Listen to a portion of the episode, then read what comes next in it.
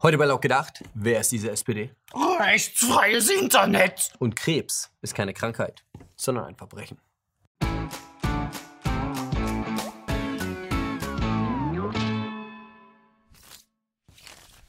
Die Wahl in Bremen hat die politische Landschaft nachhaltig verändert. 73 Jahre waren die Sozialdemokraten die stärkste Partei in der Hansestadt und stellten den Bürgermeister. Doch nach dem Wahlsieg des CDU-Herausforderers Ende Mai sollte damit Schluss sein. Die Niederlage der Sozialdemokraten kam jetzt nicht wirklich überraschend. Seit langem befindet sich die SPD in der Krise. Und in zahlreichen Bundesländern kämpft man mit der politischen Bedeutungslosigkeit. Aber in Bremen hat sich die CDU zu früh gefreut. Der Wunsch-Koalitionspartner entschied sich dann doch lieber für eine linke Politik und für ein rot-grün-rotes Bündnis. Bei der CDU ist man entsetzt. Und grillt Würstchen, Würstchen, Würstchen. Seit Jahren bewegt sich die Union auf die Grünen zu. Ob beim Atomkraftausstieg oder bei der Homo-Ehe. Werte und Themen, für die die Union lange Zeit stand, wurden unter Merkel endgültig aufgegeben. Geblieben sind Ja-Sager und Mitläufer. Lieber schlecht regieren als gar nicht regieren, lautet das Motto der Großen Koalition. Die Folge? Während die Werte der Grünen steigen, sinkt der Zuspruch für CDU und SPD. Die ehemaligen Wähler sind entweder verstorben oder haben sich ein neues politisches Zuhause gesucht. In aktuellen Umfragen liegen die Grünen sogar vor der Union. Kommt demnächst also eine grün-schwarze Regierung im Bund mit der Union als Juniorpartner? Bremen zeigt, dass man sich darauf nicht verlassen sollte. Außerdem ist man bei der Union im Moment mit sich selber beschäftigt. Da wird ernsthaft die Kanzlerfrage diskutiert, während sich die Umfragewerte im freien Fall befinden. Bei den Sozialdemokraten hingegen ist man schon einen Schritt weiter. Krise ist für die SPD die neue Wirklichkeit. Und so ist man bei den Sozialdemokraten bereit, neue Wege zu gehen. Das Ziel? Bei den nächsten Wahlen ein zweistelliges Ergebnis zu erzielen. Es wird ergebnisoffen diskutiert.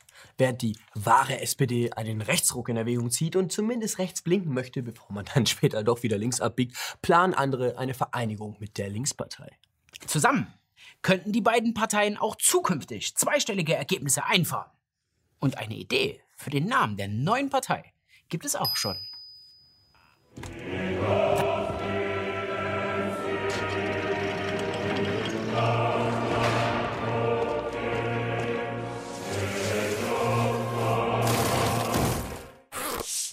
Vergangene Woche fand mal wieder ein Aktionstag des Bundeskriminalamtes gegen sogenannte Hasspostings im Netz statt. Dazu gab es Hausdurchsuchungen in 13 Bundesländern. Den Verdächtigen wird vorgeworfen, strafbare Hasskommentare im Internet gepostet zu haben. Dazu gehören Beleidigungen von Amtspersonen oder Beschimpfungen. Verbreitern von solchen Hassbotschaften drohen bis zu fünf Jahre Haft. Verfolgen anstatt zu löschen heißt die Kampagne der Staatsanwaltschaft. Dabei geht es um ein öffentlichkeitswirksames Vorgehen der Polizei. Schließlich darf das Internet nicht zu einem rechtsfreien Raum werden. Immer wieder kommt es in sozialen Netzwerken zu Äußerungen, die von Lesern als Hasskommentare aufgefasst werden könnten. So zum Beispiel, als das WDR über den Brand von Grundschulen in Nordrhein-Westfalen berichtet. Ein Leser fragte nach, ob es sich um eine bestimmte Grundschule handle und verwies auf Probleme, mit der die Grundschule zu kämpfen habe. Außerdem postete der Leser eine Statistik, die für die Grundschule einen überdurchschnittlichen Fremdenanteil aufweist. Die Reaktion des WDRs? Der Kommentar wird als rassistisch eingestuft und dem Kommentator werden strafrechtliche Konsequenzen gedroht. Später ruderte man dann aber zurück. Aber die Reaktion des WDR war leider kein Einzelfall. Regelmäßig wird kritisches Nachfragen oder regierungskritische Meinungen ganz allgemein als Hasskommentare gebrandmarkt. So handhabt es auch die Umweltministerin Julia Klöckner. Kritik an ihrer Arbeit ist für sie pauschal Hate Speech. Sie hatte gemeinsam mit einem Nestle-Vertreter Werbung für den Konzern gemacht und wurde dafür in den sozialen Medien heftigst kritisiert. Für Klöckner ist das Majestätsbeleidigung. Und damit ein Fall für die Gerichte. Von selbst wird die Polizei im Fall von sogenannter Hasssprache aber nicht tätig. Dieses Vergehen muss man melden, so wie es unter anderem der WDR gemacht hat. Besonders häufig melden linke Organisationen Kommentare, die nicht ihrem Weltbild entsprechen. Die Kahane Stiftung hat sich sogar auf diesen Bereich spezialisiert. Das erklärt, warum es sich bei den meisten verfolgten Fällen um rechte Verdächtige handelt. Aber auch die Algorithmen der sozialen Medien lernen selbstständig Hate Speech zu erkennen. Dazu werden die von Nutzern gemeldeten Beiträge als Trainingsdaten verwendet. In den sozialen Medien ist ein Kampf um die Deutungshoheit im Brand. Und gewinnen wird die Seite, die am Ende noch übrig ist. Dabei sollte das Netz doch gar kein rechtsfreier Raum sein. Krebs ist scheiße. Das ist gesellschaftlicher Konsens und deshalb muss Krebs bekämpft werden. Immer und überall. Wurde der Kampf gegen den Krebs am Anfang noch hinter verschlossenen Türen geführt, nimmt der Antikrebskampf heute immer mehr Platz im öffentlichen Raum ein. Es ist die Krankheit unserer Epoche, wie der Spiegel bereits 1953 schrieb. Der Krebs.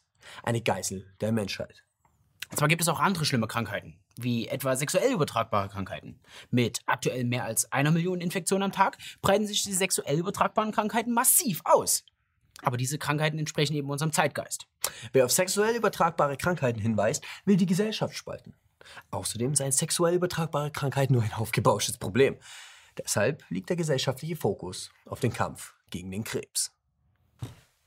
Ursachen für Krebs gibt's viele. Rauchen soll zum Beispiel eine sein. Verantwortlich für Lungenkrebs angeblich. Dabei war Rauchen doch über Jahre der Inbegriff von Freiheit. Aber die Zeiten haben sich geändert. Andere behaupten, dass Kuhmilch Krebs auslösen könne. Ich bitte euch, Kuhmilch. Die sind doch alle nur neidisch, weil sie keine Kuhmilch mehr vertragen. Oder liegt Krebs sogar in den Genen? Sind wir so geboren?